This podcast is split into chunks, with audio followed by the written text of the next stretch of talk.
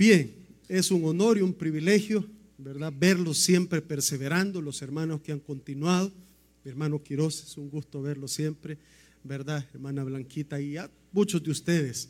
Igual ver caras nuevas, la iglesia va creciendo, así que qué bueno, hermano. Sí, qué bueno. Muy bien, vamos a hablar esta mañana acerca, mis hermanos, de la seguridad del cristiano la seguridad del cristiano. ¿Qué nos hace sentir seguros? ¿Qué nos hace sentir seguridad? Quiero que me acompañen su Biblia al primer libro, al libro de Génesis, Génesis capítulo 12, versículos del 1 al 3. Génesis capítulo 12, versículos del 1 al 3, mis hermanos. La seguridad del cristiano.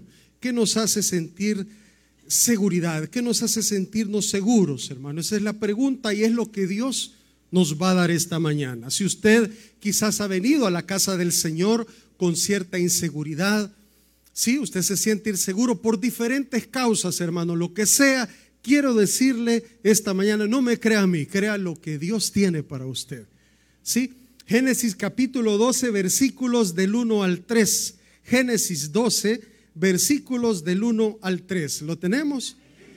Lo leemos en el nombre del Padre, del Hijo, del Espíritu Santo. Dice, pero Jehová había dicho a Abraham, vete de tu tierra y de tu parentela y de la casa de tu padre a la tierra que te mostraré. Y haré de ti una nación grande y te bendeciré y engrandeceré tu nombre y serás. Versículo 3 Bendeciré a los que te bendijeren y a los que te maldijeren maldeciré y serán benditas en ti. Y serán benditas en ti. Ahí donde usted se encuentra, le invito, cierre sus ojitos conmigo, inclinamos nuestro rostro y oramos al Señor. Amantísimo Padre eterno, buen Dios y Padre, gracias te damos por esta mañana preciosa que nos has concedido. Señor, bendice en esta hora a mis hermanos que han venido a la iglesia. Sé que nadie de los que estamos acá estamos por casualidad. Hemos venido a tu encuentro, Padre eterno. Hemos venido a gozarnos en tu presencia, que nos dé fortaleza. Señor, levantamos nuestras manos en alabanza, en adoración, para recibir de ti, Señor, la fuerza que necesitamos. Sabemos que vivimos días difíciles, Señor. Sé que algunos de mis hermanos están atravesando problemas difíciles, pero sabemos que tu poder y tu misericordia están presentes siempre con nosotros. Bendícenos en esta hora con tu palabra. Llénanos de sabiduría, Señor. Que no decaigamos, Señor, en esta vida a la cual tú nos has llamado. Bendice a aquel que tiene necesidad, provéele. Bendice a aquel que necesita sanidad en esta hora, sánele donde se encuentra. Intercedemos por los hermanos que no han podido venir por cualquier razón, cualquier motivo, Señor. Sé tú con ellos, mi Dios. Y a partir de este momento, Señor, que sea tu Espíritu Santo enseñándonos, instruyéndonos, pero principalmente motivándonos a seguir adelante en el cristianismo, Señor, en seguirte a ti, mi Cristo. Gracias, Padre, en el nombre de Jesús. Amén y amén. Pueden sentarse, mis hermanos. La seguridad del cristiano, la seguridad del cristiano. Muchas veces, mis hermanos, eh, el ser humano necesita, hay, hay muchas cosas, hay necesidades que tiene el ser humano. Sí, tenemos necesidad de alimento, tenemos necesidad de descanso, pero también tenemos necesidad de seguridad. Seguridad. Entonces, mis hermanos, hoy en día en el mundo de todo se hace negocio. ¿Cuántos saben eso? De todo, hermano. De todo se hace negocio. Y fíjese que se han puesto de moda los seguros. Yo sé que usted ha oído hablar de los seguros de vida. Sí, los seguros de vida prometen brindar seguridad y tranquilidad en cuanto a la protección de nuestra familia y de nuestra vida.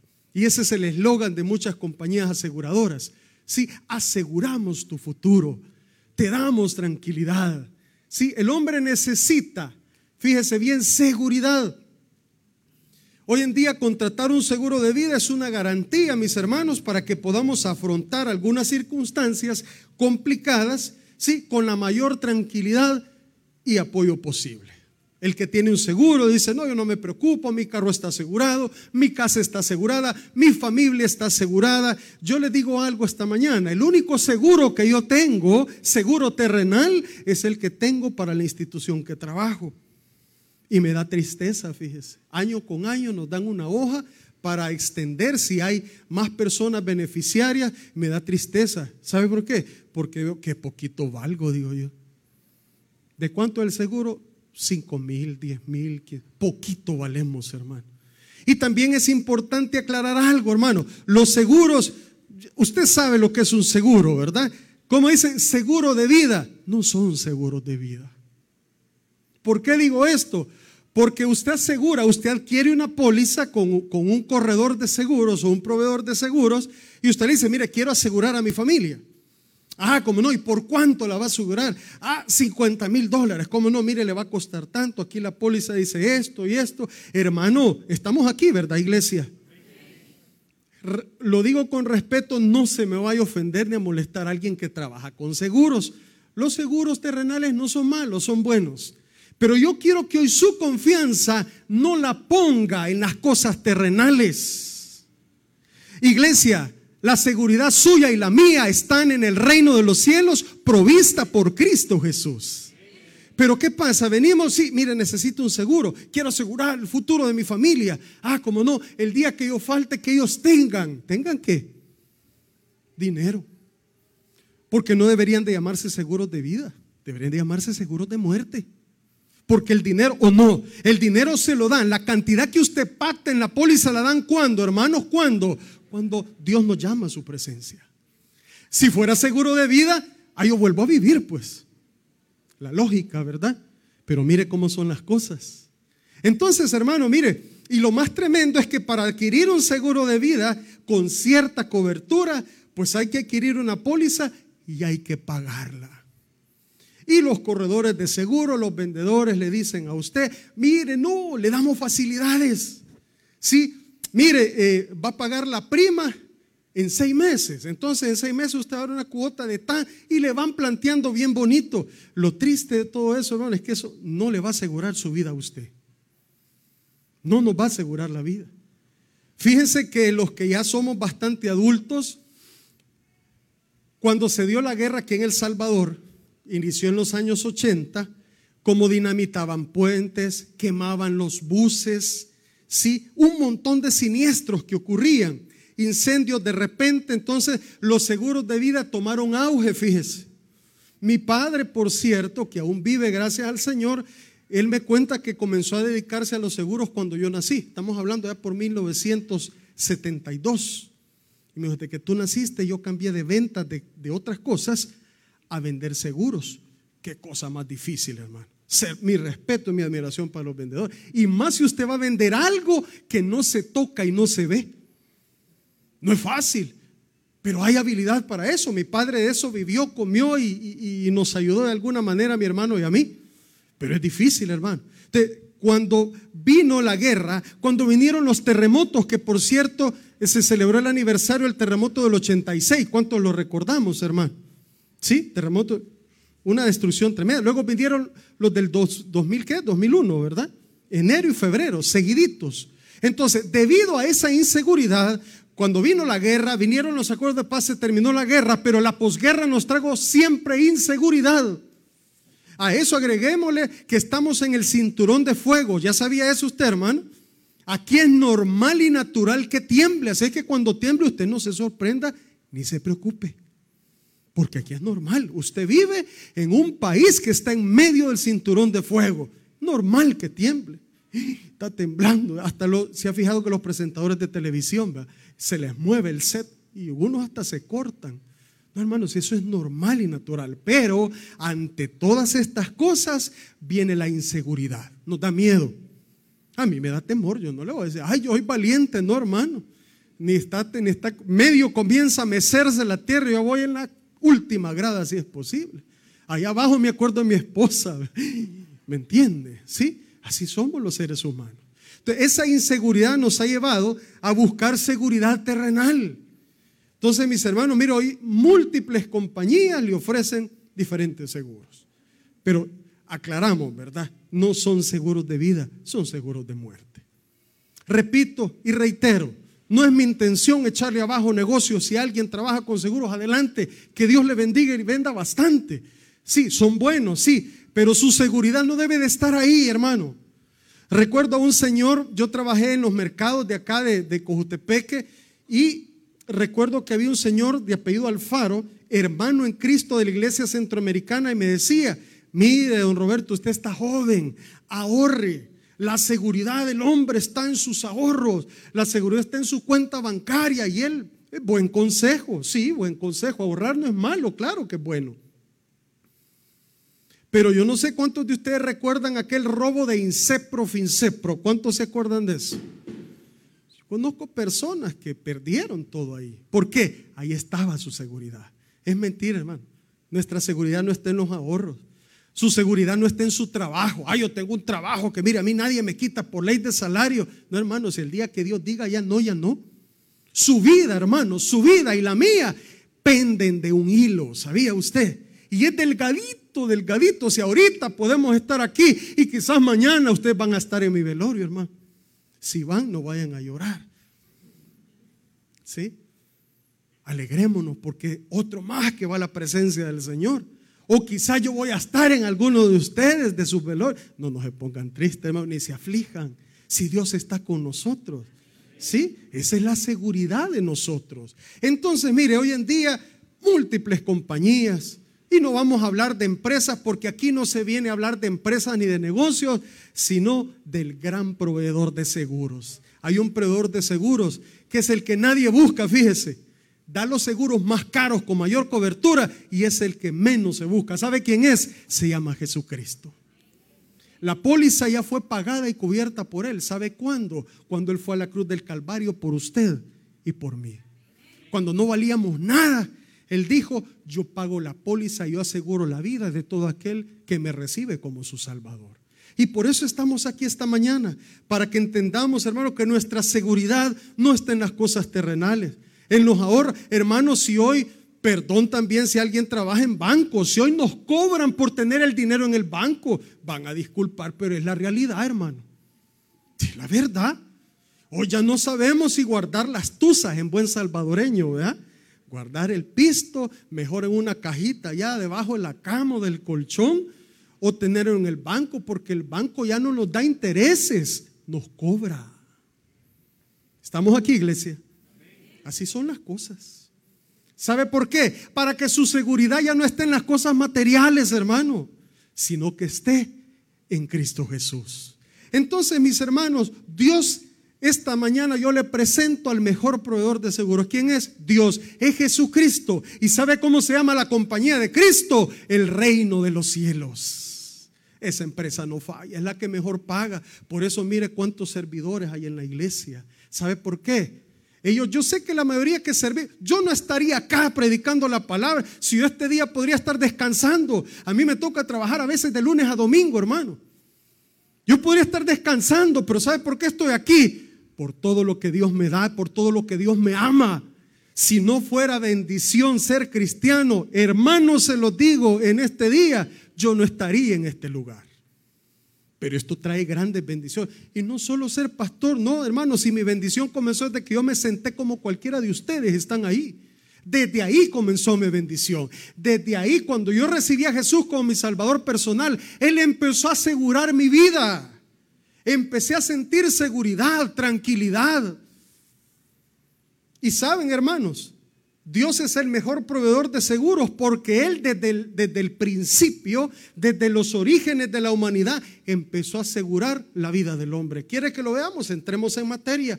Vaya conmigo ahí donde estamos al capítulo 6 de Génesis. Génesis capítulo 6, versículo 18. Desde el principio Dios siempre ha dado cobertura, ha dado seguridad a la vida del hombre. El problema es que el hombre no busca la seguridad de Dios. ¿Sí? Génesis 6, 18. Ahí lo tenemos también en pantalla. Mira lo que dice la palabra del Señor. Dice, mas estableceré mi pacto contigo. ¿Y cómo dice, hermanos? Dice, y entrarás en el arca, tú y tus hijos. ¿Qué era el arca en aquel entonces? Era el medio para proteger, para preservar, ¿sí? A la especie humana hablando en términos científicos, pero también a la fauna. ¿Sí? Eso es lo que dice Génesis 6, 18. Dice, mas estableceré mi pacto contigo y entrarás en el arca tú tus hijos, tu mujer y las mujeres de tus hijos, que dice contigo, había ya un juicio que venía, había, iba a haber destrucción. ¿Cuál era? El diluvio. La tierra iba a ser cubierta de agua, inundaciones tremendas, agua iba a caer de arriba y iba a salir agua por todos lados. Y así fue, y usted conoce la historia. Entonces el arca iba a ser el medio para preservar, para resguardar, para asegurar la vida del hombre. ¿Cuál es el arca hoy en día? Sí, ¿sabe cuál es el arca? La iglesia de Cristo. Y no me refiero a, ah, el Taber de Cojut, es todo lugar donde se reúnen hombres y mujeres a adorar el nombre del Señor y alimentarse de su palabra y perseveran de esa manera. Ese es el arca de hoy en día. Entonces Dios, mis hermanos, desde el principio, fíjese bien, aseguró la especie humana y la fauna. Y mire lo que dice el capítulo 7 de ahí mismo. Capítulo 7, versículo 1 siempre de Génesis. Génesis 7, 1. Ahí tenemos la prueba de que Dios siempre ha estado asegurando la vida del hombre. Jamás Dios ha querido destruir al hombre. No, hermano. Y por más que los ateos y filósofos y lo que quieran puedan discutir, Dios siempre ha preservado y guardado la vida del hombre. Génesis 7.1, ¿lo tenemos? Dijo luego Jehová Noé, entra tú y toda tu casa en el arca, que dice, porque a ti he visto justo delante de mí en esta generación. ¿Cuántos queremos tener la seguridad de Dios? ¿Sí? ¿Queremos estar seguros bajo el resguardo de Dios? Hermano, hay que ser obedientes. Los tiempos de Noé son los mismos tiempos de ahora, ¿sabía usted? ¿Había degeneración en los tiempos de Noé? Sí, si es que la maldad se había multiplicado. Vea hoy en día cómo estamos, hermano. Mire la guerra que tenemos, iglesia, contra los, los, medios, las redes sociales, los teléfonos celulares, la televisión. Hay una incitación a la promiscuidad tremenda. Vi una niña de escasos cinco años bailando en un kinder una canción popular de esas canciones satánicas, porque no se les puede llamar de otra forma, que incitan a la sexualidad, a la promiscuidad, bailar de una manera tan sensual que hasta hermano, hasta el pelo que no tengo acá se me erizó. Ay, usted viera a la mamá y al papá si le aplaudían, hermanos, viera qué maravilloso. Hoy les digo lo más grave, iglesia. ¿Sabe cuál es lo más grave? No para mí, sino para ellos. Son cristianos. Ay, hermano. ¿Y cómo queremos, hermano, una juventud sana? ¿Cómo queremos que estos muchachos sean sanos y ellas también? Si la televisión los está empujando, si los teléfonos celulares los están empujando, no hay seguridad para ellos. Y nosotros estamos colaborando en eso. Cuidado con lo que hace con sus hijos. Perdóneme, por aquí le meto esa chinita, ¿verdad? Iglesia, cuide su familia. Porque la seguridad de su familia se la da Dios, pero después responde usted. Estamos aquí, padres de familia. Así es. Entonces, mire, hay que ser obediente. Obedezcamos, vengamos a la iglesia. No se salga de la cobertura de Dios. Ahora, ya vimos entonces a través de la Biblia que Dios siempre ha estado resguardando la vida del hombre. Siempre Dios ha estado asegurando la vida del hombre. Por supuesto, aquel que le busca, aquel que es obediente, ¿sí? Aquel que se somete a la voluntad de Dios. Cuidémonos en estos días, hermano. No se salga de la cobertura de Dios. Porque hay seguros que dicen, mire, le, vamos a vender este seguro, le cubre esto, incendio, lo que sea, le cubre a su familia. Qué bonito, ¿verdad? Hay vehículos donde están, los vehículos donde yo trabajo están asegurados y cubre hasta daños a terceros. O sea que los que salen dañados en el vehículo que yo puedo golpear, también a ellos los cubre el seguro. Fíjese, mire qué maravilloso.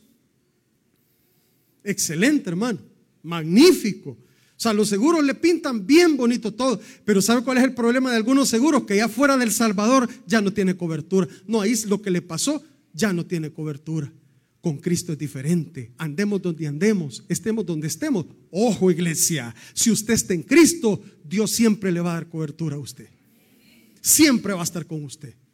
Siempre, siempre, siempre. Ahora, entonces hermanos, ya conocemos al proveedor de seguros, ese es el mejor.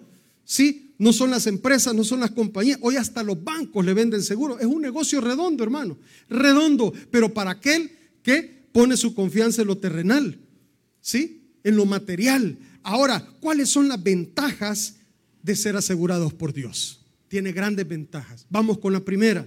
Mira, hermano, la seguridad de Dios. Primera ventaja de estar asegurados por Cristo. Sí, la primera es que la seguridad que Dios te brinda tiene dos características. ¿Cuáles son? Es total y es eterna.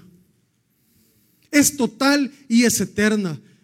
Las aseguradoras le dicen, mire, le cubrimos. Yo, yo tengo un amigo, hermano en Cristo ya.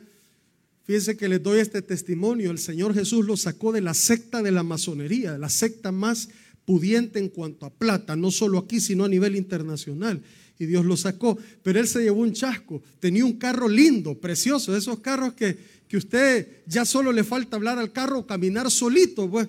Y fíjese que él lo deja a la vuelta de la casa de él, vive a la vuelta de la embajada americana, ahí en Santa Elena, donde solo vive la gente pudiente. Y sabe que le roban el estéreo, el equipo de sonido que andaba ese carro que era computarizado, o sea, la, la última tecnología. Y se la roban y el carro estaba asegurado.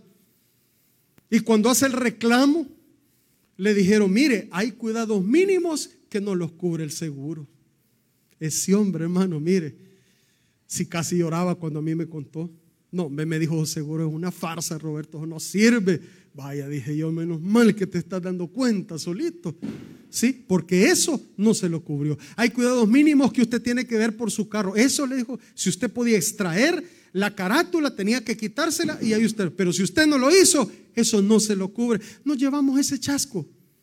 Entonces no es total la cobertura, pero con Dios sí, fíjese. Con Dios es total la cobertura. Sí, nuestra vida tiene tres cosas. La vida del hombre antes de venir a Cristo tiene tres cosas. Tiene un pasado. ¿Cuántos tenemos un pasado acá que Dios ya borró? Amén, iglesia.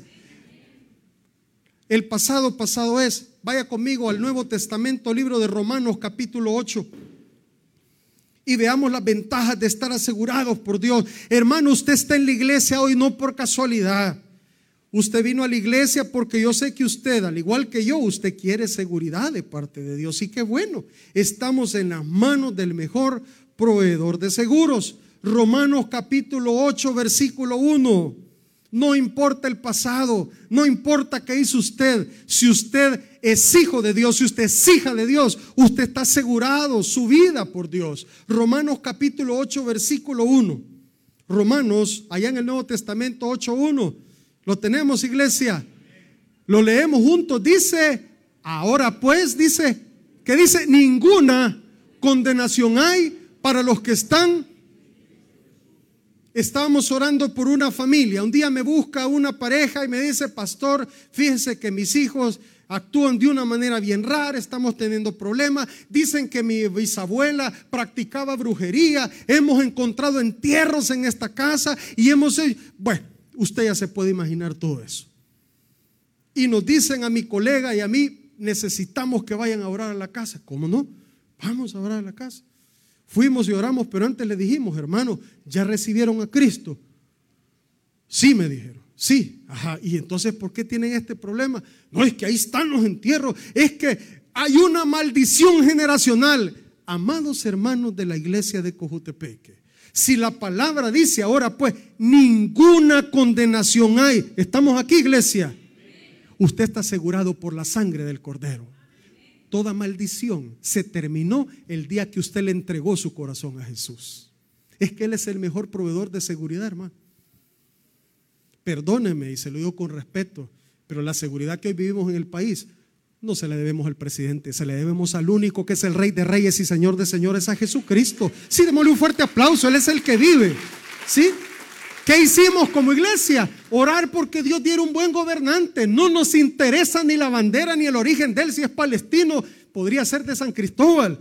Pero él va a ser la voluntad de mi Cristo Jesús, no la de él. Por eso estamos como estamos. Así que no me le atribuya. Cuidado con andar alabando hombres. Cuidado porque está de moda. Cuidado, hermanos. ¿Qué hombre ese? No, hermano, si él es un mortal igual que usted, igual que yo si lo que está sucediendo, lo bueno que sucede en nuestro país, se lo debemos a Dios. Entonces mire lo que dice ahora, pues ninguna condenación hay para los que están en Cristo Jesús. Vea la importancia, ¿sí? De la seguridad que da Dios. Le hablábamos del Señor a una persona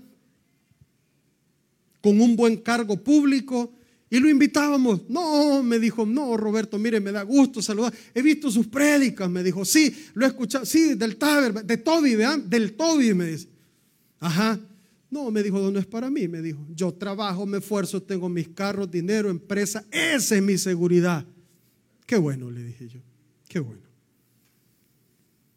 ¿Saben dónde está hoy? En Estados Unidos. Las empresas quebraron, su dinero se lo sacaron ¿Sí? Le fue mal. ¿Por qué? Porque ahí estaba su seguridad. Es que ese es el error nuestro, hermano. ¿Sí o no? A todos nos educan en la escuela a sacar buenas notas para que consigamos un buen trabajo y ganemos bien. ¿Amén o no amén? Ese es el error más grande que se comete. Si es que, mire hermano, enséñale a su hijo a temerle a Dios y no le va a faltar nada. Enseñémosle a nuestra familia a que la seguridad viene de parte de Dios, no de parte de lo material mire las ventajas que tiene. El pasado ya pasó. Al final con esa familia que fuimos a orar, ¿sabe cuál fue el remedio de todo, iglesia? Para que ya no asustaran, porque hasta eso decían, ¿verdad? Que hasta asustaban, ahí movían cosas, encendían ¿Sabe cuál fue la solución? Sencilla, los hicimos hacer la profesión de fe una vez más. La señora lloró y el Señor también. Y me dijeron, ahora siento una gran tranquilidad en la casa. Vaya, o llámeme los hipotes. Jóvenes, 18 y 19 años. Entramos a los cuartos, oramos con ellos, doblaron rodillas. Va, hoy me van a quitar. Quieren que se vaya el diablo de aquí. Quiten todos esos dibujos satánicos. Los jóvenes no se han dado cuenta que hay un montón de símbolos que están abriéndole puertas al diablo. Si el diablo es astuto, hermano, en la peor, la ventanita más chiquita, ahí se mete. Entonces, arránqueme todos esos dibujos, por favor, y lo hicieron. Allá están perseverando ahí en San Martincito. Se acabó el problema. Es que Cristo nos da seguridad. Esa es la ventaja de estar asegurados por Cristo, hermano. Ahora, mire, Dios también quiere asegurar nuestro futuro, por supuesto que sí. Ahí mismo en el capítulo 8, mire lo que dicen los versículos 38 y 39. Ahí mismo en Romanos 8, versículos 38 y 39. Ventajas de estar asegurado por Cristo. Usted no se sienta seguro por si hay vigilante ahí donde usted está, ¿verdad? No, pastor, en la colonia donde yo vivo hay portón de seguridad y hay un vigilante. Cuidado, hermano. Cuidado porque ese señor se puede dormir. O va a llegar una dormilona, lo duerme y allá lo van a ir a sacar a usted. ¿Sí? Romanos 8, 38 y 39, lo tenemos. Por lo cual, dice el apóstol Pablo, estoy seguro de que ni la muerte, ni la vida, ni ángeles, ni principados, ni potestades, ni lo presente, ni lo porvenir. ¿Cuántos salimos vivos del COVID, hermano? ¿Cuántos? Todos los que estamos aquí, ¿verdad? Sí, estamos en victoria. Y hoy le va a tener usted miedo a la viruela del mico o del mono. ¿Cómo es el volado? A la viruela símica. Mire, hermano, si Dios nos salvó del COVID, venga lo que venga, Dios sigue siendo el poderoso hoy y siempre por los siglos de los siglos. Amén. Démosle un fuerte aplauso al Señor. No tenga miedo, hermano. No se aflija, hermano. Estamos guardados por Cristo. Ahí lo dice. Mire, por lo cual estoy seguro, esa es su seguridad, de que ni la muerte, ni la vida, ni ángeles, ni principados, ni potestades, ni lo presente, ni lo porvenir. 39 ni lo alto, ni lo profundo, ni ninguna otra cosa creada nos podrá separar. Mire qué maravilloso. Estamos asegurados. Siga viniendo a la iglesia, venga el lunes cuando usted pueda. Si sus trabajos ustedes se los permiten, vengas hermano. Este es el cuartel general de los soldados de Cristo. ¿Sí? Aquí tenemos que estar acuartelados. Amén. Así que siga viniendo, venga en la semana, venga el domingo. Aquí estamos. Aquí tenemos que estar, hermano.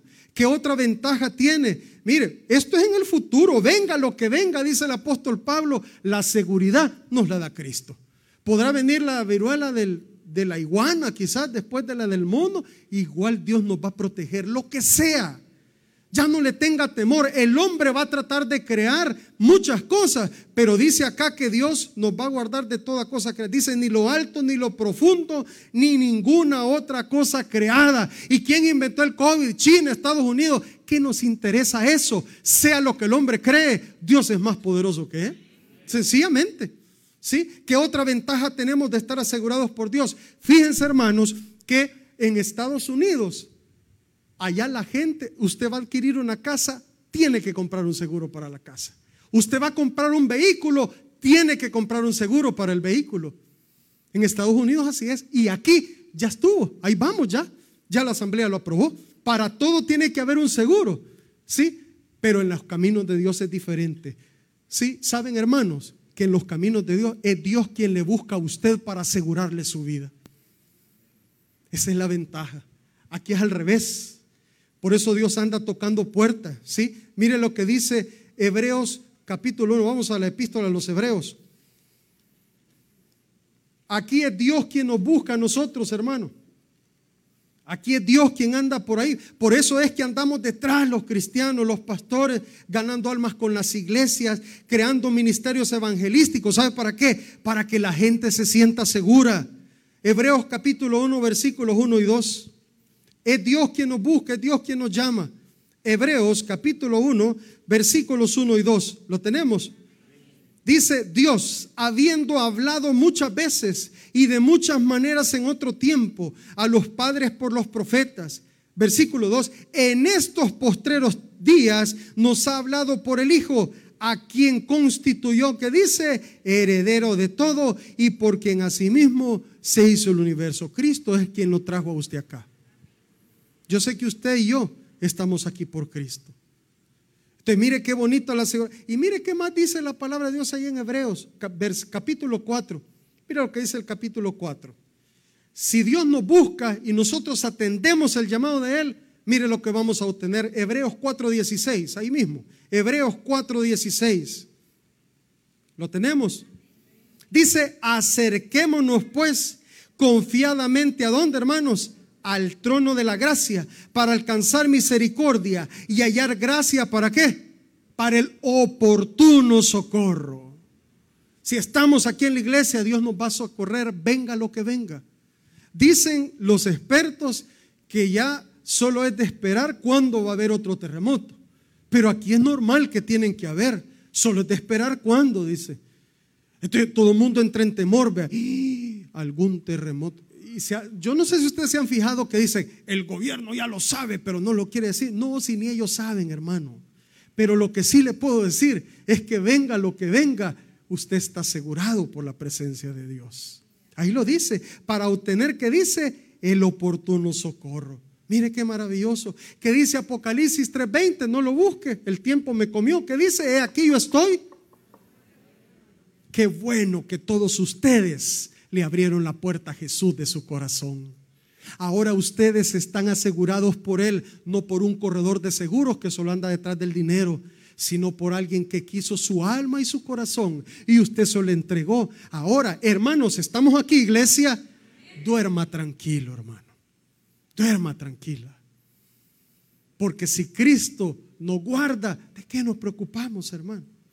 Y voy finalizando con lo último la cobertura de la seguridad que Dios nos da, saben ustedes que es eterna. Dijimos que era total y era eterna. Veamos la eternidad, veamos la cobertura que Dios nos da. Salmos capítulo 48, versículo 14.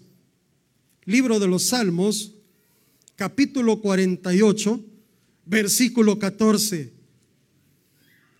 Yo, si yo pregunto en esta mañana, ¿quiénes le tenemos temor a la muerte? Yo soy el primero en levantar la mano. Hermanos del Taber de Cojute, yo no me quiero morir, hermano. Yo sé que usted tampoco.